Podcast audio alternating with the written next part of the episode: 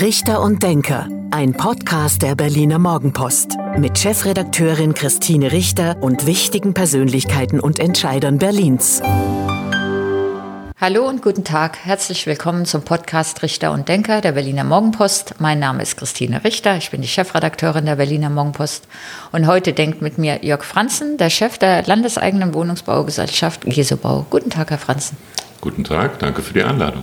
Ja, schön, dass Sie zu uns an den Kudamm gekommen sind. Ähm, wir wollen heute reden über das Wohnen, den Wohnungsneubau und all die Vorschläge, die es gibt, um Mieten bezahlbar zu halten, bezahlbar zu machen. Also über die große soziale Frage Wohnen. Ist es die große soziale Frage?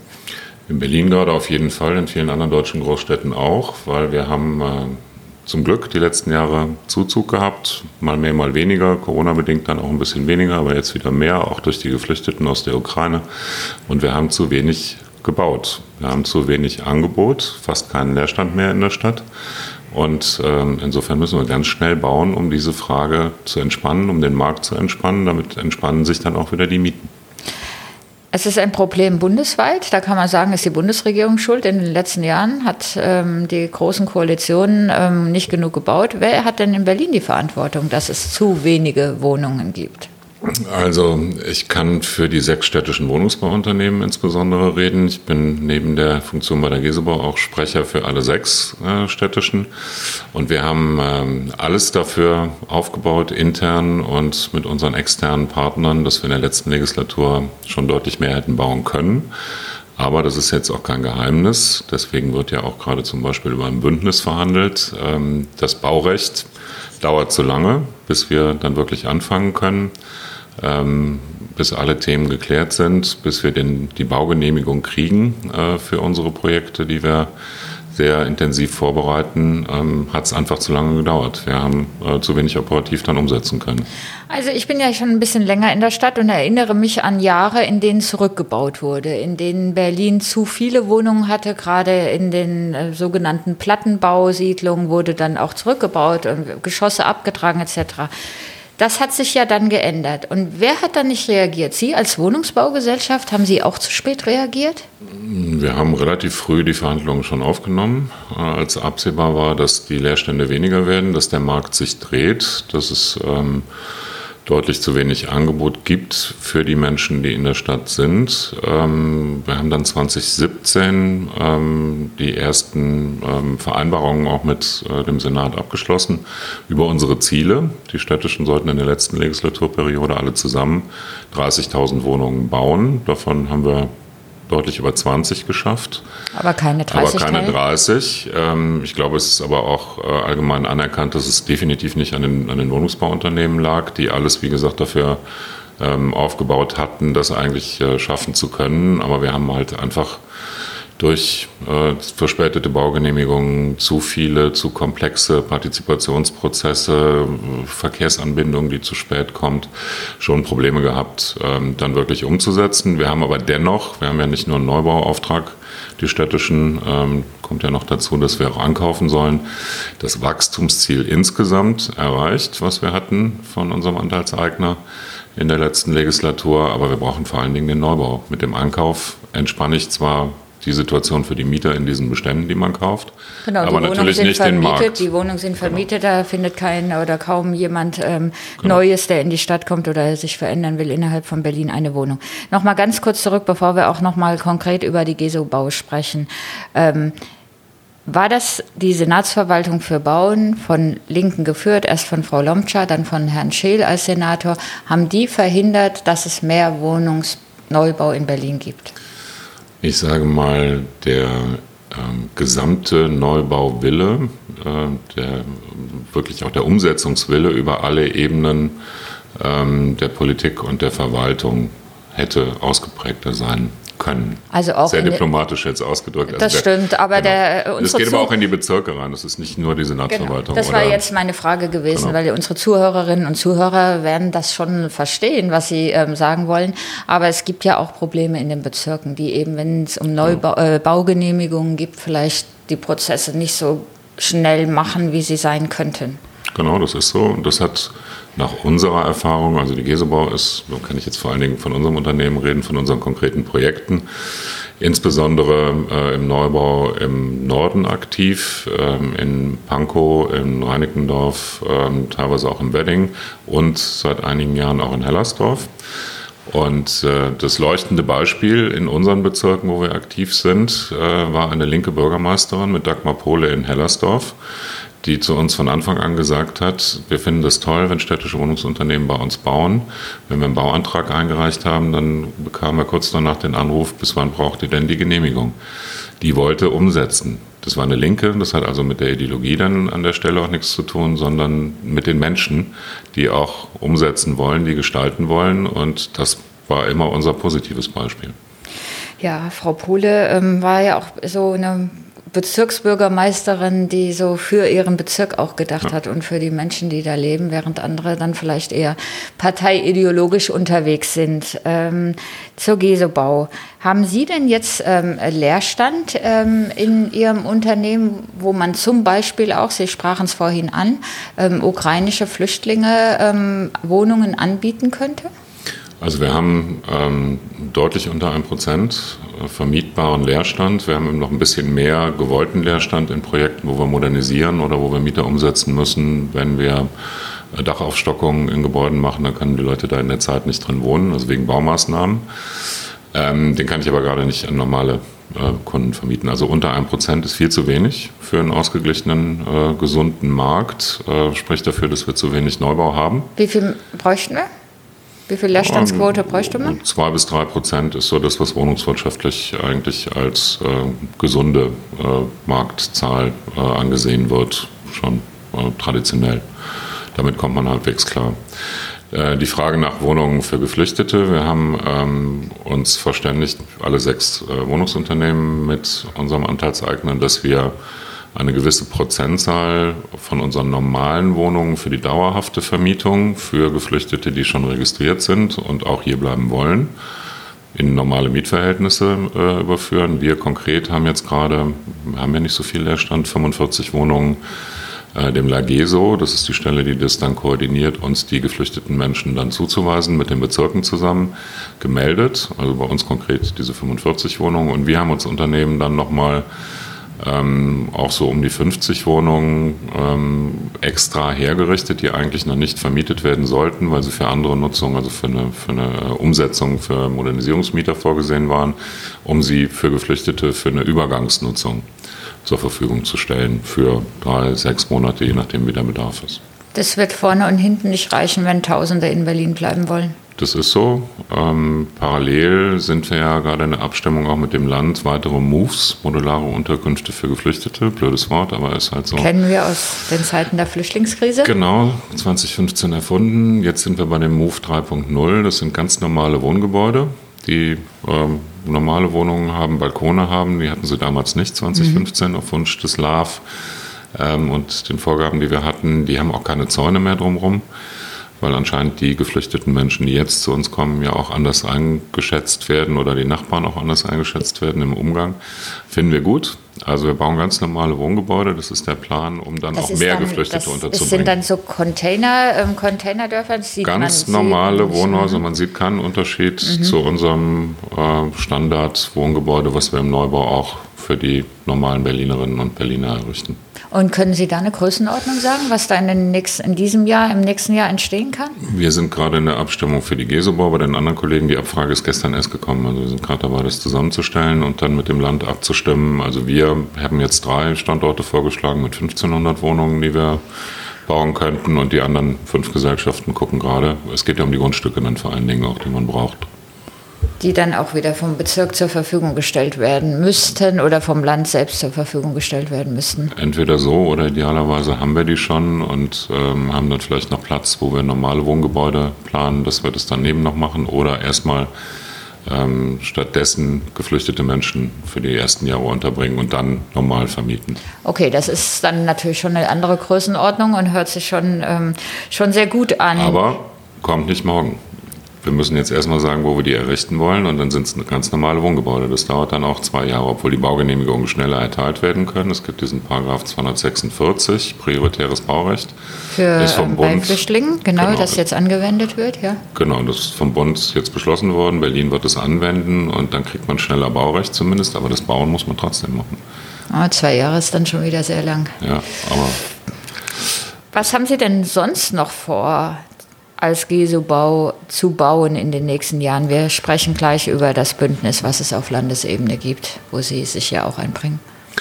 Also wir haben gebaut, ähm, fertiggestellt 3600 Wohnungen ähm, bis zum Ende der letzten Legislatur, also bis äh, ungefähr Ende 2021 als Unternehmen und haben jetzt konkrete Projekte äh, in den nächsten Jahren bis 2026 für nochmal 5300 Neubauwohnungen, die wir als Käsebau bauen. Das ist ja jetzt schon bei den Baupreisen Investitionsvolumen von über eine Milliarde, deutlich über eine Milliarde, die wir da investieren werden. Ähm, das ist auch der Vorbehalt. Also die aktuellen Entwicklungen werden das schon auch nochmal beeinflussen, ob wir das, diese Planung, die wir haben, auch wirklich so umsetzen können. Die Baupreise galoppieren gerade weg, die Materialien kommen nicht, auch kriegsbedingt, aber auch schon Corona-bedingt vorher durch die Handel, Handelsströme, die weltweit dann auch zusammengebrochen sind. Die Zinsen gehen hoch, das beeinflusst eine Wirtschaftlichkeit dann sehr. Personal auf den Baustellen ist ein Thema. Die Unternehmer sagen uns, dass sie viele Bautrupps haben, die auch aus der Ukraine waren und die jetzt dann teilweise jetzt als ganze Trupps äh, zum Kämpfen nach Hause gegangen sind. Also da sind schon viele Faktoren dabei, ähm, die da nochmal ein Fragezeichen ähm, hinter machen, ob wir das dann auch erreichen können. Unser Plan ist es, die anderen Städtischen haben auch einen Plan. In der Koalitions, Im Koalitionsvertrag steht drin, wir sollen als sechs städtische 35.000 Wohnungen in der, dieser Legislatur fertigstellen.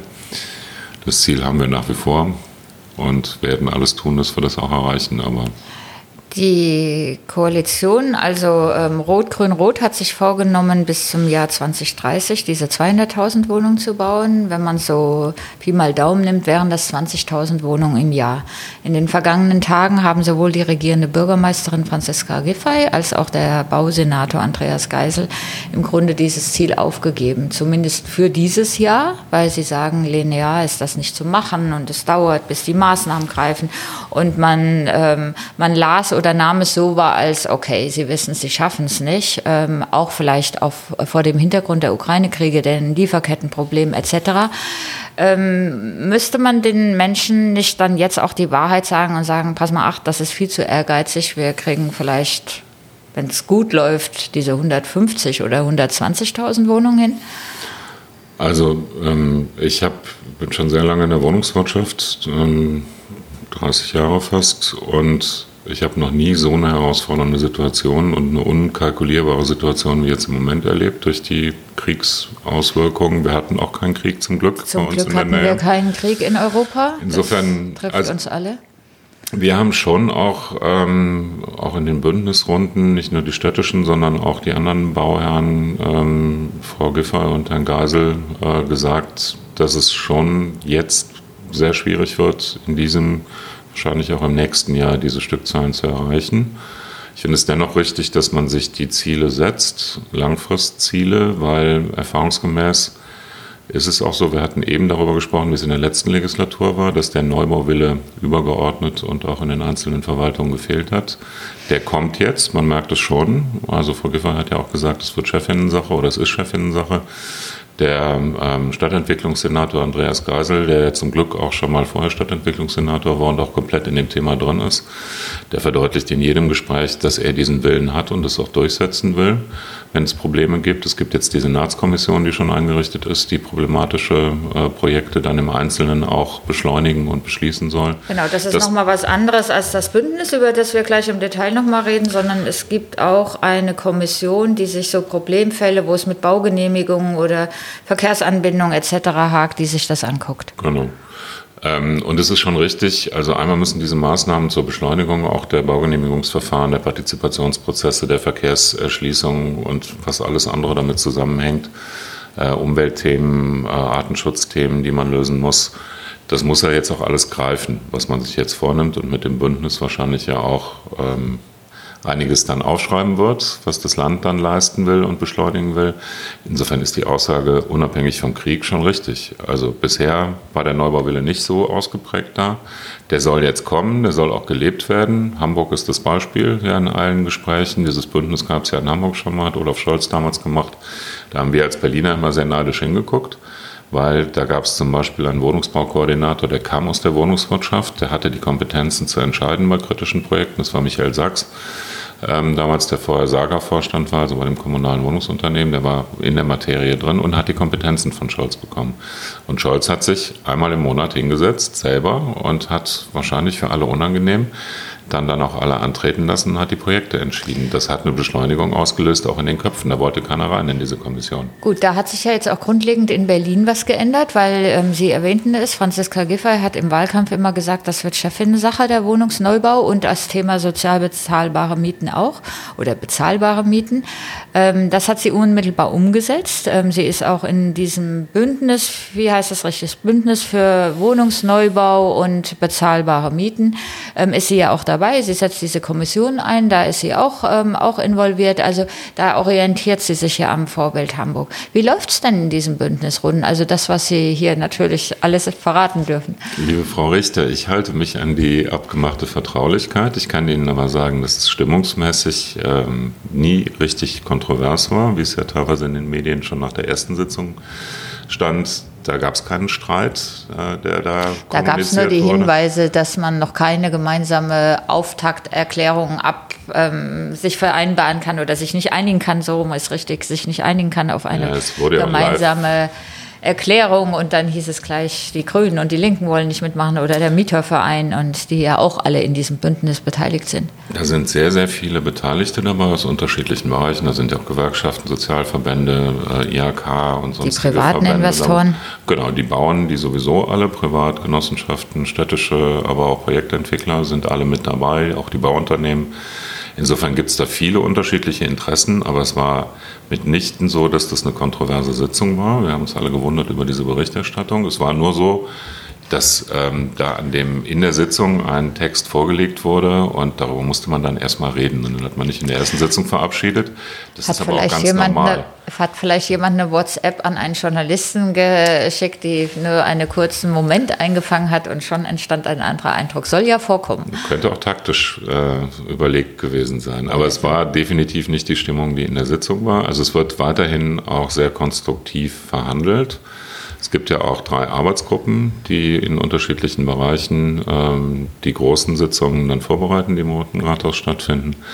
Ähm, die eine, die sich um Neubau und Modernisierung kümmert, die zweite, die über die Mietengestaltung äh, und die eher sozialen Themen redet und die dritte, die die Stadtentwicklung und die Architektur bearbeitet und die alle jetzt auch schon in der Textphase sind. sind äh, Entwürfe. Ich bin in der Neubau und Modernisierung drin und meine Kollegen sind dann auch in den anderen vertreten und unser Verband ist in allen vertreten mit dem BBU und Marenkern.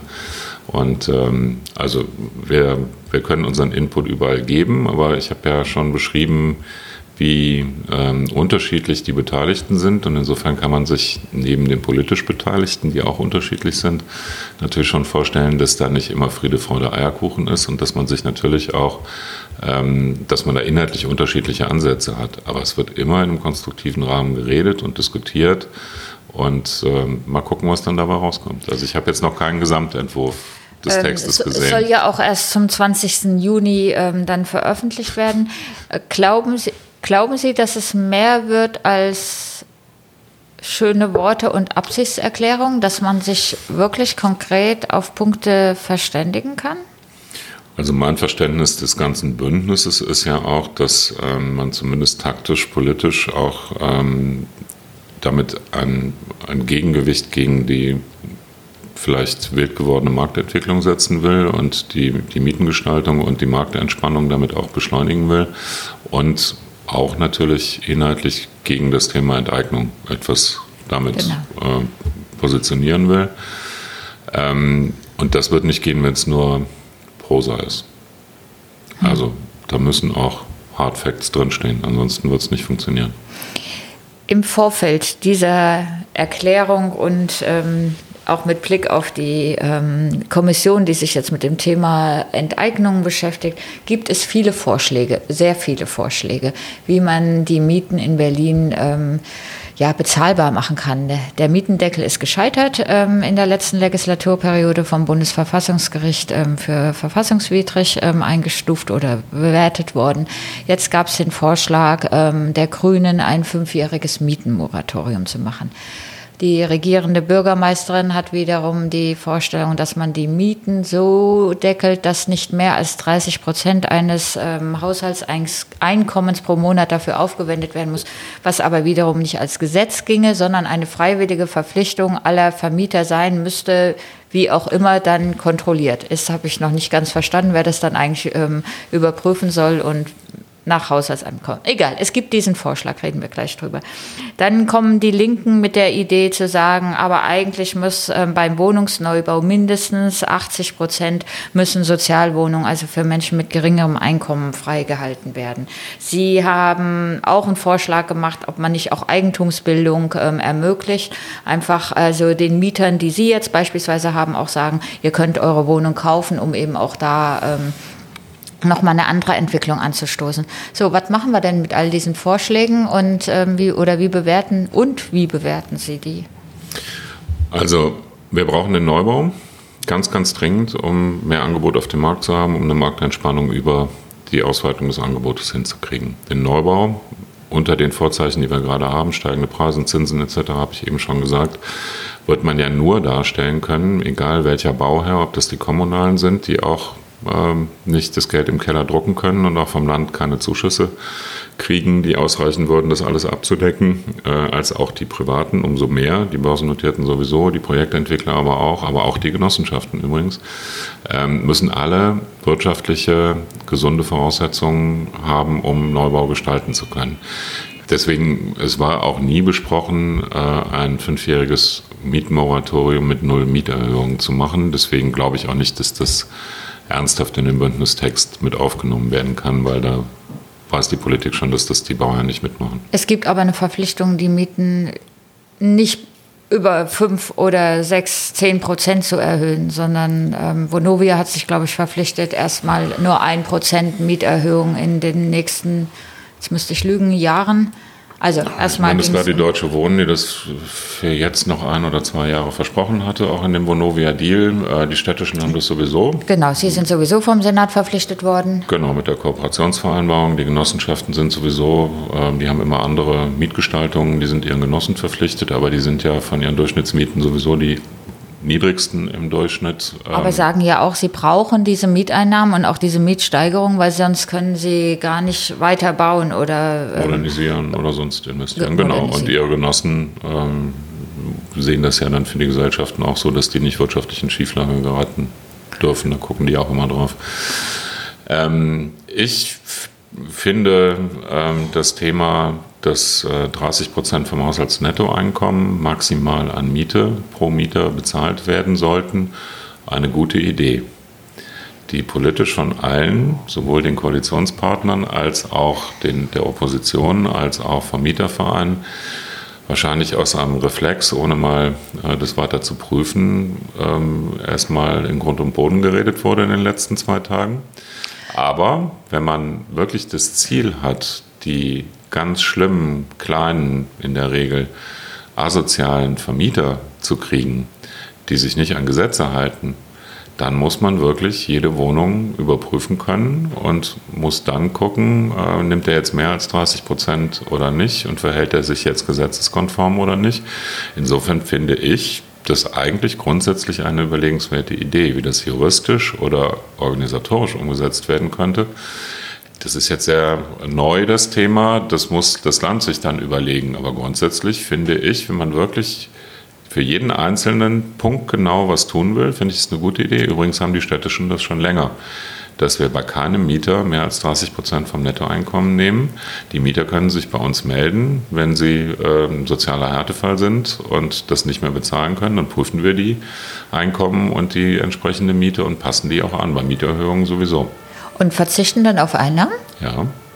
weil wir schon lange die Vereinbarung mit dem Land haben, diese 30 Prozent vom Nettoeinkommen als Obergrenze, allerdings auf Antrag der Mieter ähm, dann auch einzuziehen.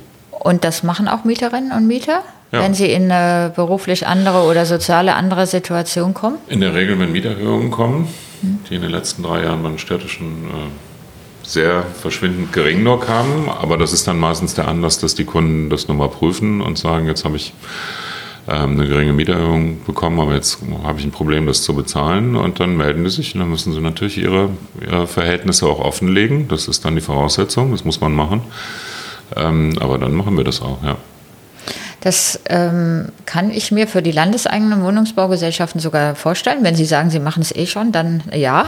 Ähm, aber für private Vermieter ähm, ist es doch dann schwer überprüfbar. Wer soll denn das überprüfen? Es ist ja eigentlich auch nicht die Idee klingt charmant, um den Satz zu Ende zu bringen. Die Idee klingt charmant, aber ist es äh, doch eigentlich rechtlich nicht haltbar oder prüfbar? Ich kann doch niemanden zwingen, auch die Vermieter nicht. Wie gesagt, ich habe das jetzt, äh, diese zwei Tage alte Idee, äh, nicht juristisch geprüft, weil wir machen es sowieso. Insofern ist das auch eher nicht unsere Baustelle, das zu prüfen. Das müsste das Land dann machen. Ähm, bin auch kein Jurist, könnte mir aber schon vorstellen, dass das irgendwie ginge, zumindest als freiwillige Vereinbarung, so wie es ja jetzt ähm, von Frau Giffey vorgeschlagen ist, in dem Bündnis mit aufzunehmen. Ich habe mit privaten Kollegen auch gesprochen in den letzten zwei Tagen. Ähm, die meisten haben da auch keine großen Vorbehalte, weil sie sagen, wir haben teilweise ja sowieso eigene Sozialkartas schon in den letzten Jahren gehabt und haben auch den Kundinnen und Kunden schon die 30 Prozent als Obergrenze, Haushaltsnettoeinkommen allerdings, mhm. weil die Nebenkosten dürfen da nicht drin sein, weil die können wir nicht beeinflussen. Das ist dann schwierig. Ähm, haben wir sowieso schon unseren Kunden auch als Selbstverpflichtung angeboten. Also auch die Privaten haben kein großes Problem. Wie erleben Sie denn die Zusammenarbeit oder die, ja, die Zusammenarbeit im Bündnis mit den privaten ähm, Wohnungsunternehmen? Hintergrund meiner Frage ist, dass natürlich diese ganze Diskussion in den letzten Jahren befeuert wurde durch ähm, die Politik oder das Verhalten der Deutschen Wohnen. Ähm, Vonovia hat schon wieder ein bisschen anders verhalten. Ähm, aber wie erleben Sie das denn jetzt? Sehr konstruktiv. Ähm, ich glaube, es war in den letzten Jahren vor allen Dingen auch Kommunikationsfehler, die da gemacht worden sind. Die Geschäftsmodelle der großen privaten sind jetzt gar nicht so groß unterschiedlich von den städtischen. Die haben halt etwas höhere Mieten, die haben nicht so viele Restriktionen drin, aber die wollen auch zufriedene Kunden haben, die wollen auch möglichst wenig Leerstand haben. Also die wollen aber vielleicht noch mal mehr Geld verdienen. Wollte ich gerade sagen, ja. Also die haben etwas höhere Mieten, wenn sich die Durchschnittsmieten angucken, ähm, der gerade der Börsennotierten, die ja auch soziale Auflagen haben von äh, ihren Anteilseignern. Also wenn man mit der Vonovia redet, die haben, glaube ich, den norwegischen Staatsfonds als größten Anteilseigner. Die gucken vor allen Dingen auch auf diese Sozialstruktur oder Sozial, das Sozialverhalten des Unternehmens. Es ist ja nicht mehr so, dass Börsenunternehmen nur an der äh, Rendite gemessen werden. Das ist natürlich auch ein wichtiger Punkt. Aber Wäre ich eine Linke, würde ich Ihnen jetzt vehement widersprechen und sagen, Sie reden doch die Situation ähm, schön. Die sind doch vor allem Ihren Aktionären verpflichtet. Die wollen Wohnen als, ähm, haben Wohnen als Geschäftsmodell. Die wollen ordentlich Rendite machen. Und denen ist es doch letztlich egal, wie es den Mietern geht. Ich bin jetzt ja auch nicht hier, um die Deutsche Wohnen und die Vonovia zu verteidigen, aber wir kriegen natürlich mit, wie die sich am Markt verhalten. Und wenn man sich die Durchschnittsmieten anguckt, also die richtig schlimmen Beispiele ähm, sind eher nicht die großen Wohnungsunternehmen, die ähm, professionell organisiert sind, sondern das sind äh, die kleinen Beispiele, was ich nicht am Prenzlauer Berg zum Beispiel, wo einer, weil er die Mieter raushaben will, das Fenster zumauert. Das sind ja kleine, sich asozial verhaltende Vermieter und die muss man kriegen, dass sie nicht zu viel Miete nehmen. Aber ich glaube, die Großen, die müssen sich gesetzeskonform verhalten, sonst haben die Vorstände und Geschäftsführer schon Probleme. Ähm, das ist, glaube ich, nicht das schlimmste Problem am Markt.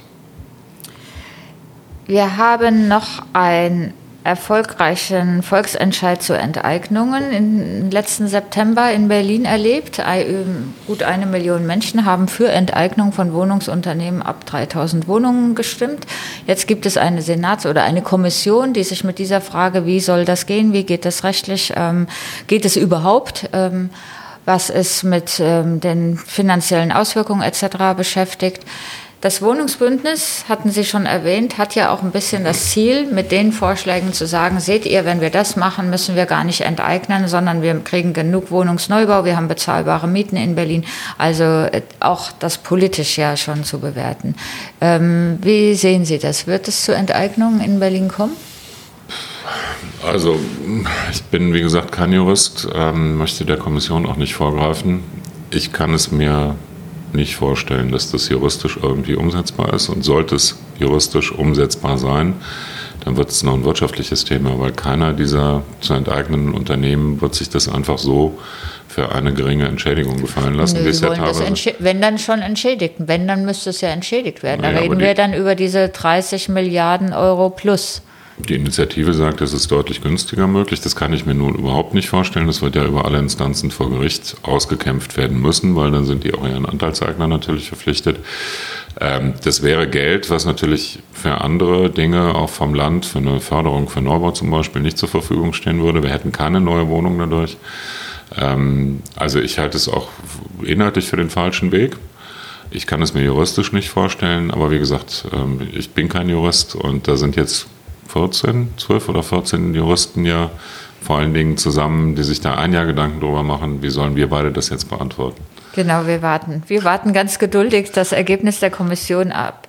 Ich hatte letztens ähm, den Bausenator Andreas Geisel im Podcast zu Gast und habe auch ihn gefragt, was er eigentlich jungen Menschen oder einer jungen Familie sagt, die nach Berlin kommen will, ähm, wo sie eine Wohnung finden. Er verwies an die landeseigenen Wohnungsbaugesellschaften und sagte, ähm, die haben immer was, da, soll, da sollen sie fragen.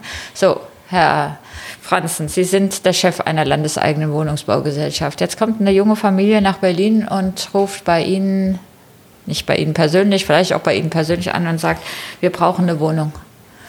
Ja, ich habe ja schon gesagt, wir haben relativ wenig Leerstand, aber tatsächlich, ähm, es gibt Vermietungen, auch gerade von unseren jetzt fertiggestellten Neubauprojekten. Also wir haben zum Beispiel als Käsebau einige hundert Wohnungen schon in Hellersdorf in diesem Jahr fertiggestellt. Wir werden auch äh, einige hundert in Pankow fertigstellen. Die kommen halt sukzessive auf den Markt. Insofern hat er recht, dass es bei allen sechs auch so ist, dass wir natürlich schon auch nicht getrödelt und gewartet haben, sondern ja im Rahmen unserer Möglichkeiten das forciert haben ähm, mit allen Rahmenbedingungen, den Neubau. Also es kommt immer wieder Produkte auf den Markt. Äh, das geht auch gut weg, selbst an Standorten außerhalb des S-Bahn-Rings. Ähm, aber man sollte bei den städtischen gucken. In berlinwohnen.de. Bezahlbare Mieten? Fragezeichen. Bei den städtischen immer, natürlich. Also Neubau, 50 ähm, Prozent sind öffentlich gefördert in unseren Neubauprojekten für 6,70 Euro durchschnittlich. Und die anderen 50 Prozent sind frei finanziert. Da ist die Durchschnittsmiete ab heute, 1.6. ist nochmal eine kleine Anpassung erfolgt, 11,50 Euro. Das ist im Vergleich zu allen anderen, die neu bauen, ähm, deutlich unterdurchschnittlich. Gut, das war fast das Schlusswort, Herr Franzen. Aber ähm, bei diesem Podcast gilt bis zum Schluss immer ein beliebtes Spiel, nämlich Sie vervollständigen bitte ähm, zehn Sätze zu Berlin und zu Ihnen, die ich Ihnen vorgebe, damit unsere Zuhörerinnen und Zuhörer auch noch ein bisschen Sie besser kennenlernen. Auf los geht's los. Gerne. An den Berlinern mag ich. Ihre Herzlichkeit gepaart mit ihrer Ruppigkeit. Mein Lieblingsort in Berlin ist Derzeit der Grunewaldsee. Mit dem Hund spazieren ist das der schönste Platz. Ein Bündnis für mehr Wohnungsneubau ist? Dringend erforderlich. Mein Vorbild ist? Hab keine Vorbilder, habe ich mir noch nie Gedanken darüber gemacht. In meiner Jugend fand ich Helmut Schmidt und Willy Brandt ganz tolle, durchsetzungsstarke, vernünftige Politiker. Die wichtigste Aufgabe der landeseigenen Wohnungsbaugesellschaften ist? Für viele Menschen eine bezahlbare Heimat zu schaffen.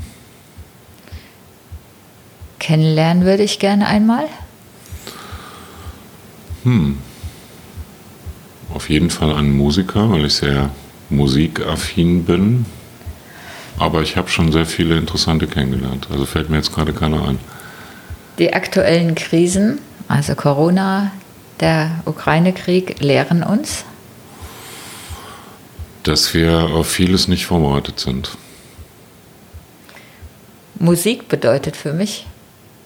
Sehr, sehr viel. Mein allerliebstes Hobby, schon immer und äh, meine größte Passion. Die energetische Sanierung der Wohnhäuser wird?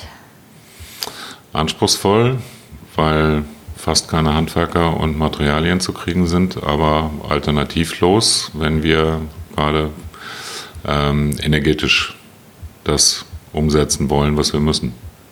Und schon der Schlusssatz vom rot-rot-grünen Senat erhoffe ich mir vor allem.